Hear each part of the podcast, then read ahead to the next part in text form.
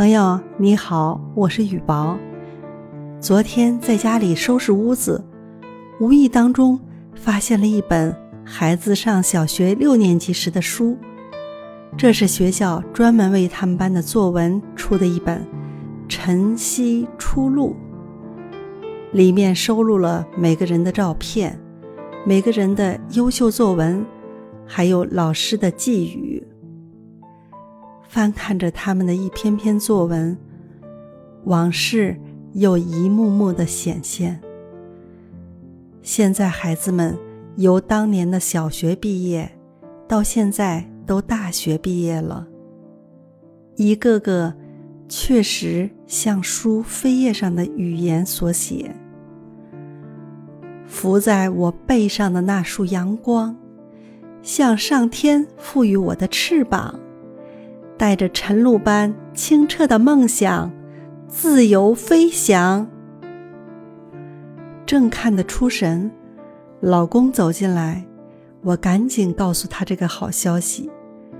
他跟我一同翻看孩子们的作文，翻到自己孩子那一页，有三篇文章。往前一翻，他的第一篇文章，竟然是孩子写的父爱。孩子他爸。不由自主地拿起书读起来，我也记录下了这一刻。父爱，父爱与母爱一样是伟大的。下面这个小故事便可以体现出爸爸对我的关心与体贴。一次生日，我充满期待地开始了这新一天的生活，仅仅半天。我便收到了我妈妈、爷爷、姑妈、小姨，还有我的好朋友们的礼物。等到午饭前时，差不多仅仅只有爸爸没有给我礼物了。我左等等，右等等，渐渐焦急起来。他是不是忘了？我开始胡思乱想起来。迷糊中，我竟然睡着了。当醒来时，只见茶几上正放着一个礼物，上面写着“爸爸”。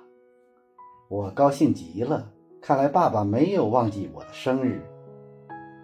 我急忙拆开包装，看见里面装的尽是些五颜六色的皮筋儿、发饰，有小熊的，有糖果的，还有各种颜色的珠串起来的，真是琳琅满目。把我的眼睛都看花了。这平时笨手笨脚的爸爸，怎么突然变得细心了？我从众多发饰中挑了一个彩色幸运蛋戴上去，便出去玩了。正玩着滋儿回家，突然我摔了一跤，碰倒了幸运蛋。我急忙摘下来看，只见幸运蛋上多了一条裂纹。我心疼的哭了起来，这可是爸爸送我的生日礼物啊，它可包含着爸爸的心意呀，可他现在就这么毁了。我的手突然一松，幸运蛋掉在了地上，成了两半儿。我正感到心也要成两半儿的时候，突然看到了蛋里夹着一张白色的纸，我慌忙把它抽出来，只见上面写道。宝贝儿，祝你生日快乐！你真聪明，竟然发现了我精心布置的小机关。记住，爸爸永远爱你。这可真是意外的惊喜啊！我又流下了眼泪，不过这次是激动的眼泪。爸爸，我也爱你，永远爱你。你带给我的那些快乐时光，我永远不会忘记。